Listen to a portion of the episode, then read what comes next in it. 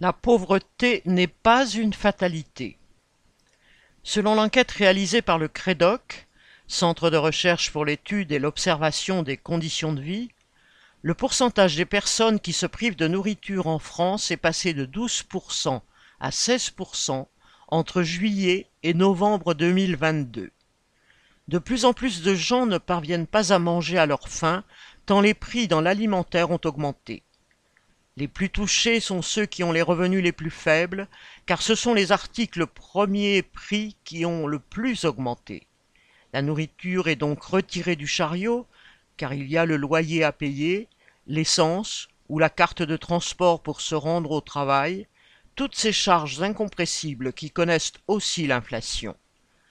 La faiblesse des revenus et l'augmentation des prix, voilà la cause de l'augmentation du nombre de personnes en précarité alimentaire augmenter les prix, réduire les effectifs, multiplier les emplois précaires, refuser d'augmenter les salaires, tout cela remplit les poches des actionnaires et vide les assiettes des travailleurs.